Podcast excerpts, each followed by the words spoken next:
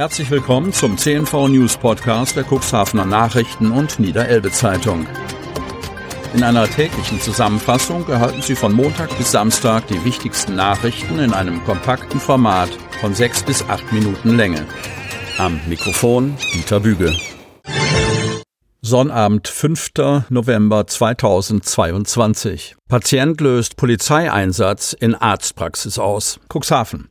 In den Arztpraxen des Cuxhavener Ärztehauses und in der Apotheke in der Rodestraße herrschte reger Betrieb, als gegen 10 Uhr am Freitag zwei Polizeifahrzeuge vorfahren mussten.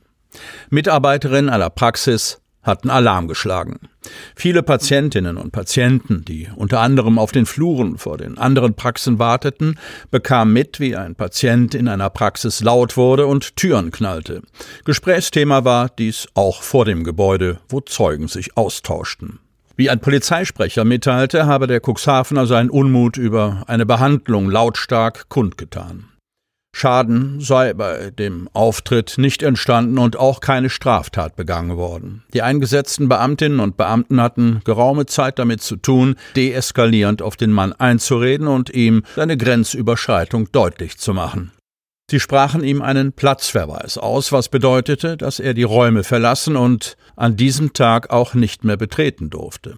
Eine Maßnahme zur Gefahrenabwehr. Ein Verstoß würde eine Ingewahrsamnahme nach sich ziehen, erklärte Stefan Herz, Pressesprecher der Polizeiinspektion Cuxhaven. Von weit größerer Tragweite ist für den Mann das von der Praxis als Folge eines Ausrasters ausgesprochene Hausverbot. Die Beamtinnen und Beamten machten ihm klar, dass es sich bei jedem weiteren Versuch, die Räume erneut zu betreten, um Hausfriedensbruch und somit um eine Straftat handle. Bei Beendigung des Einsatzes war wieder Ruhe eingekehrt. Der Mann verließ die Räume, nachdem er sogar noch mit dem Arzt hatte sprechen dürfen. Am Ende sprach ihm dieser, so der Polizeisprecher, aber das Hausverbot aus, als Konsequenz für das rüde Verhalten gegenüber dem Praxisteam. Jugendliche liegt im Wassergraben. Wingst. Zuvor war die 16-Jährige mit ihrem Fahrrad auf der Straße unterwegs gewesen. Am Donnerstagabend gegen 21 Uhr wurde die Feuerwehr Wingst, Gruppe Dobrock, ein DRK-Rettungswagen und ein Notarzt sowie die Polizei Hemmer zu einem Unfall nach Wingst-Vogding gerufen. Beim Eintreffen der Rettungskräfte an der gemeldeten Einsatzstelle in Vogding lag ein 16-jähriges Mädchen aus bisher unbekannter Ursache bis zum Brustkorb im Wasser eines tiefen wasserführenden Grabens. Ansprechbar war die Jugendliche nicht. Vermutlich hatte das Mädchen die Leitstelle über Notruf noch selbst verständigt. In Zusammenhang mit Rettungsdienst und der Feuerwehr konnte die 16-Jährige schnell aus dem Graben gerettet werden. Die Feuerwehr leuchtete die Unfallstelle hell aus und richtete eine Vollsperrung der Straße ein. Vier Beamte der Polizei nahmen umgehend die Ermittlungen zur Unfallursache auf. Die Jugendliche wurde nach der Erstversorgung durch Notarzt und Rettungsdienst schwer verletzt in das Elbe-Klinikum nach Stade gefahren. Nach zwei Stunden konnten die 22 Einsatzkräfte wieder einrücken. Brandserie am Kreishaus. Urteil wird verschoben. Kreis Cuxhaven. Eigentlich sollte im Prozess um die Brandserie am Kreishaus Cuxhaven am Donnerstag im Landgericht Stade das Urteil gefällt werden. Stattdessen wartet man nun aber auf die Aussage einer Zeugin, die den Tatverdächtigen entlasten könnte. Seit Anfang Juni sitzt der 44 Jahre alte Tatverdächtige in Untersuchungshaft. Zwischen Dezember 2021 und März 2022 soll der gebürtige Lingener in Cuxhaven und Beverstedt mehrere Brände gelegt haben. Auslöser der Brandserie soll, wie berichtet, ein Nachbarschaftsstreit um ein paar Hähne und Hühner gewesen sein. Zuerst soll der Angeklagte das Auto seiner Nachbarin angezündet haben, später mehrere Brandsätze am Kreishaus platziert und angezündet haben. Auch ein zum Corona-Testzentrum umgebautes Testmobil soll der Mann in Brand gesetzt haben. Die 54-jährige Nachbarin des Beschuldigten berichtete Ende August, dass der Angeklagte 2019 das benachbarte Grundstück in Beverstedt gekauft habe. Anfangs habe man sich noch gut verstanden, doch irgendwann wurde ihr der neue Nachbar immer suspekter. Die Hennen und Hähne des Angeklagten liefen mit der Zeit auch auf dem Grundstück der Nachbarn. Diese haben sich dadurch gestört gefühlt.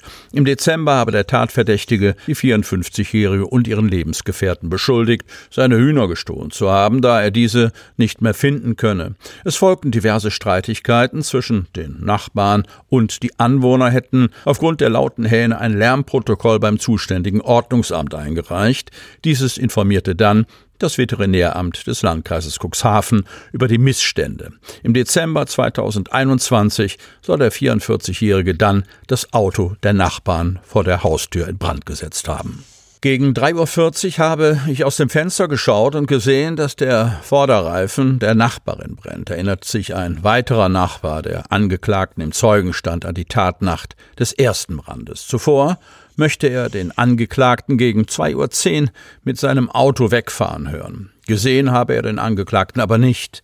Das Röhren des Auspuffs ist so charakteristisch, da habe ich sofort gewusst, dass es das Auto meines Nachbarn war. Aber kann der Mann für diese Tat und die Tat am Kreishaus überhaupt verantwortlich sein? Wenn es nach dem Anwalt des Angeklagten geht, nicht. Sein Mandant soll sich zur Zeit der Brandstiftungen gar nicht in der Nähe der Tatorte aufgehalten haben. Der Angeklagte soll zum Zeitpunkt der Tat nämlich in den frühen Morgenstunden die Zeitung in Selstedt ausgetragen und anschließend für eine Zeitarbeitsfirma in Brake gearbeitet haben. Es gab nie Beschwerden der Kunden über den Angeklagten, sagt ein Mitarbeiter der Personalabteilung der Zeitarbeitsfirma. Mit Arbeitsnachweisen belegte er, dass der mutmaßliche Brandstifter zu den Tatzeiten am 20. Dezember 2021, am 5. Januar 2022 und am 18. Februar jeweils ab 6 Uhr bzw. 6.30 Uhr seine Arbeit in Brake begonnen habe. Am Tag der letzten Tat, 22. März 2022, habe der Angeklagte seinen Dienst um 13.30 Uhr begonnen. Ein Großteil der Arbeitsnachweise habe der Angeklagte auf Vertrauensbasis aber selbst ausgefüllt. Ein Vorgesetzter der Firma musste diese aber immer gegenzeichnen, betonte der Mitarbeiter der Zeitarbeitsfirma. Ob der Angeklagte aber zu den Tatzeiten tatsächlich auch Zeitungen in Selstedt austrug, ist weiter unklar. Eine Zeugin, die vom Verteidiger des Tatverdächtigen geladen wurde, konnte krankheitsbedingt nicht aussagen. Daher wurden zwei weitere Verhandlungstage anberaumt. Weiter geht es am 16. November. Sie hörten den Podcast der CNV Medien. Redaktionsleitung Ulrich Rode und Christoph Käfer. Produktion Win Marketing, Agentur für Text- und Audioproduktion.